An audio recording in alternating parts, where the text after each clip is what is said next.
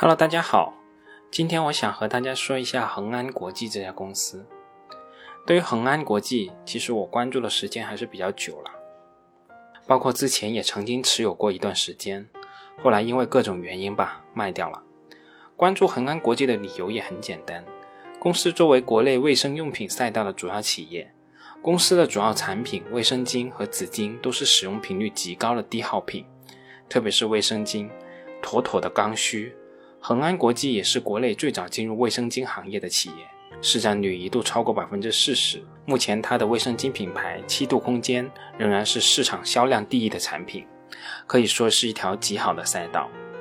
而在这种消费品的公司里，恒安国际的价格真算不上贵，但这又是一家充满争议的公司。二零一八年的十二月十二号，做空机构伯利达斯发布报告声称。我们认为，恒安自2005年以来已经伪造人民币111亿元的净收入，这在资产负债表上表现为虚假现金。鉴于恒安负债累累的现状，我们认为它的股权价值最终接近为零。当然了，最后这次做空行动是不了了之的，恒安国际的股价也有所恢复，但也算是给我们提了个警醒，对这家公司还是要保持一定的谨慎的。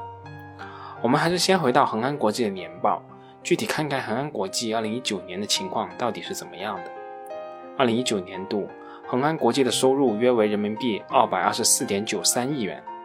而去年同期2018年度实现收入205.14亿元，年度的收入增长幅度约为9.6%。如果我们拉长一点维度，2011年恒安国际的收入金额为138.23亿元。到了二零一九年的二百二十四点九三亿元，除了二零一六年出现的负增长以外，基本上维持一个平均年度百分之五左右的收入增长。我们再区分产品品类，分别看一下恒安国际的这个收入。恒安国际是中国一家从事生产、分销及销售个人卫生用品的公司，主要包括妇女卫生用品、纸尿裤及家庭卫生用品。它的主要产品主要包括。女性卫生巾及护垫，它的品牌为七度空间以及安尔乐；婴儿及成人纸尿裤，它的品牌分别为安尔乐和安尔康；卫生纸，它的品牌为心相印和品诺，以及其他的家庭卫生用品，比如女士专用洗液及喷剂等等。二零一九年度，恒安国际卫生巾业务实现收入六十四点八七亿元，占了收入的比例为百分之二十八点八四。纸尿裤业务实现收入十四点三九亿元，占收入的比例为百分之六点四；纸巾业务实现收入一百一十四点八七亿元，占收入的比例为百分之五十一点零七；其他的业务实现收入三十点八亿元，占收入的比例为百分之十三点六九。纸巾产品是恒安国际收入最大的一个产品，二零一九年和二零一八年，纸巾产品的营业收入占比均超过百分之五十。但卫生巾产品的营收占比从2017年的百分之三十五下降到百分之三十二，2019年进一步下降到百分之二十八。如果从业务创立的角度，卫生巾业务实现利润三十一点零五亿元，占了公司营业利润的百分之七十三点五二；纸巾业务实现利润仅有八点四三亿元，占了公司营业利润的百分之十九点九七。可以这样说，卫生巾产品是恒安国际利润的主要来源。但卫生巾产品的营收和占比下滑，肯定就不是一个好兆头了。这也是市场担心恒安国际未来发展的最主要的一个原因。可以这样说，恒安只要卫生巾这块业务稳住了，恒安国际的业绩基本上就不会有太大的问题了。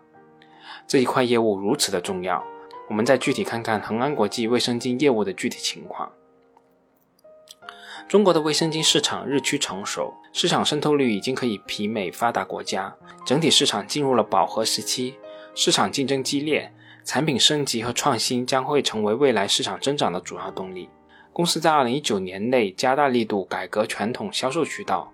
要求阿米巴销售团队加强销售至零售终端门店的建设及维护，促进精准销售能力，更快速回应消费者的需求。再者，公司持续推出升级和高档产品，进一步拓展高档及高品质市场。尽管传统销售渠道的改革在2019年上半年带来了调整期，而影响了公司的销售增长，但一系列优化的措施的成效于下半年日渐显现。带动了卫生巾业务的复苏。二零一九年下半年的卫生巾业务销售已经恢复至低一单位数的增长，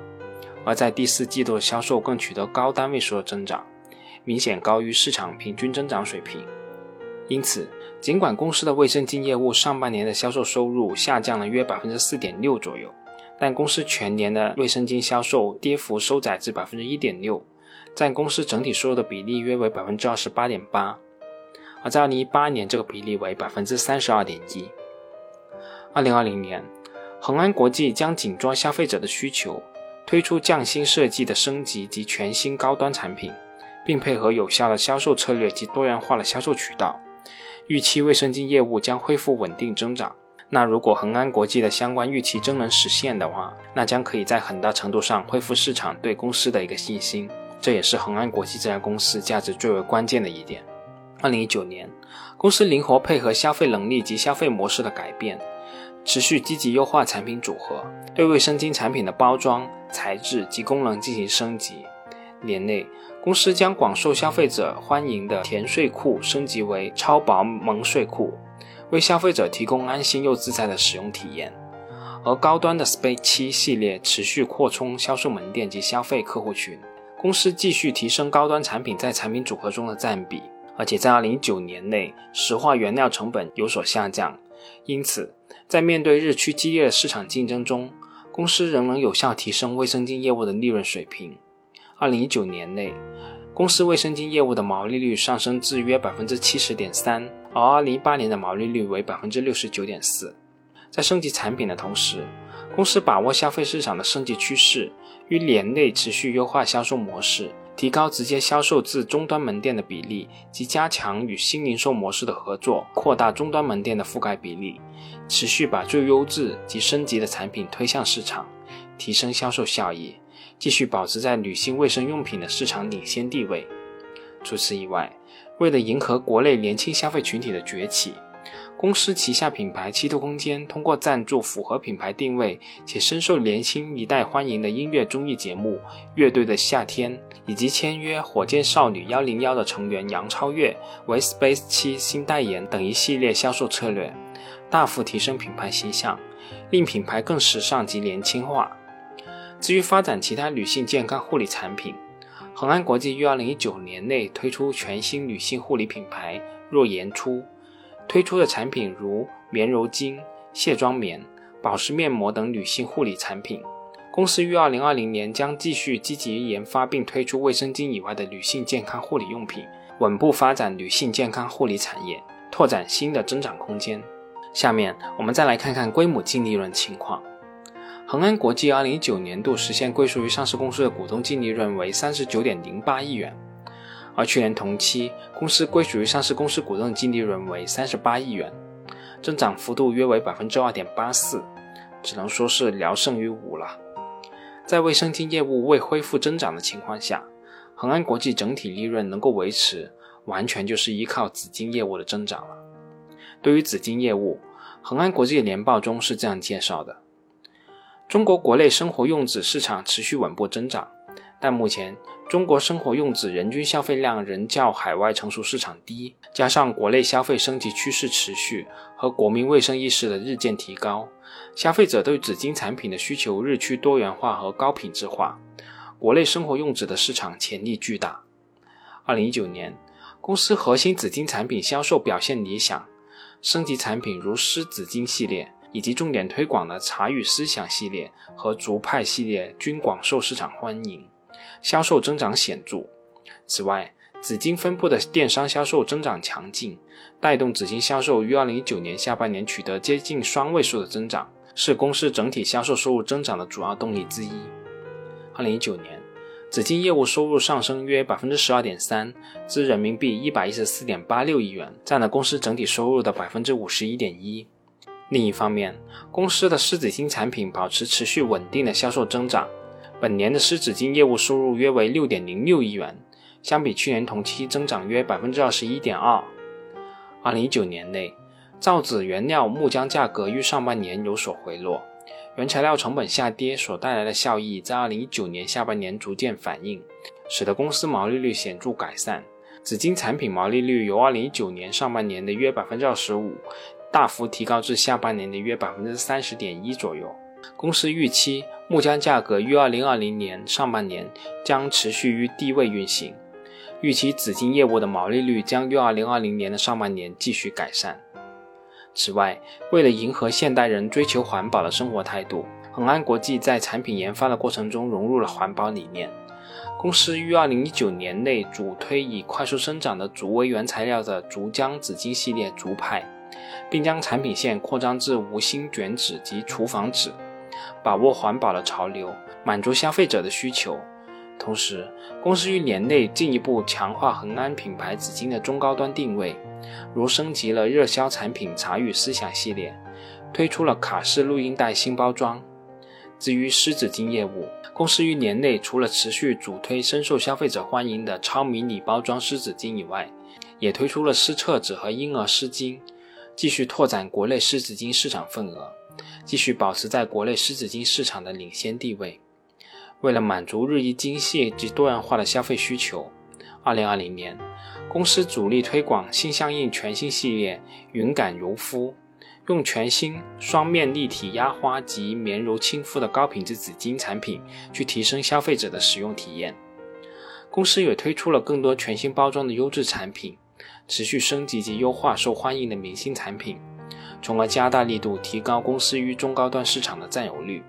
在产品组合的持续优化推动下，公司有信心紫金业务销售能保持增长，并持续改善毛利率。公司2019年内的紫金产能约为142万吨，公司会因应未来的市场情况及销售表现，决定未来增加产能的速度。恒安国际2019年度经营活动产生的现金流量净额是36.16亿元，略低于公司的净利润水平，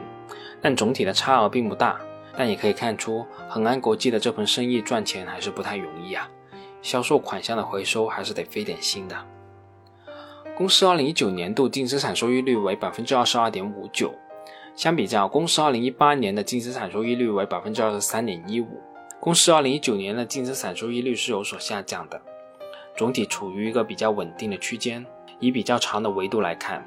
从二零一二年至二零一九年，恒安国际的净资产收益率一直较好的维持在百分之二十二至百分之二十六的区间之内。二零一九年是历年来最低的一年了，所以从某种角度而言，我们更多是要赌它能不能止跌反弹。这与一般消费类的公司还不完全一样。对于这一点，其实不确定性还是比较高的。恒安国际二零一九年末的总资产为四百三十二点三九亿元，净资产为一百八十一点五二亿元。没有账面的商誉，公司的资产负债率为百分之五十八点零二，流动比率为一点二七。恒安国际的财务杠杆对于一家生产型企业而言，其实基本上已经算是到顶了。那对于这样一家公司，目前动态的市盈率为十七点零九倍，市净率为三点七四倍。对于这种重资产的企业，可以使用净资产收益率除以市净率的方式，大致衡量公司的价值。这个比值目前为六点零三。在消费类公司里面，算是一个可以接受的收益率水平吧。也因为这样，我初步把恒安国际纳入我的股票池观察名单。好了，我们今天就到这里，我们下次再见吧。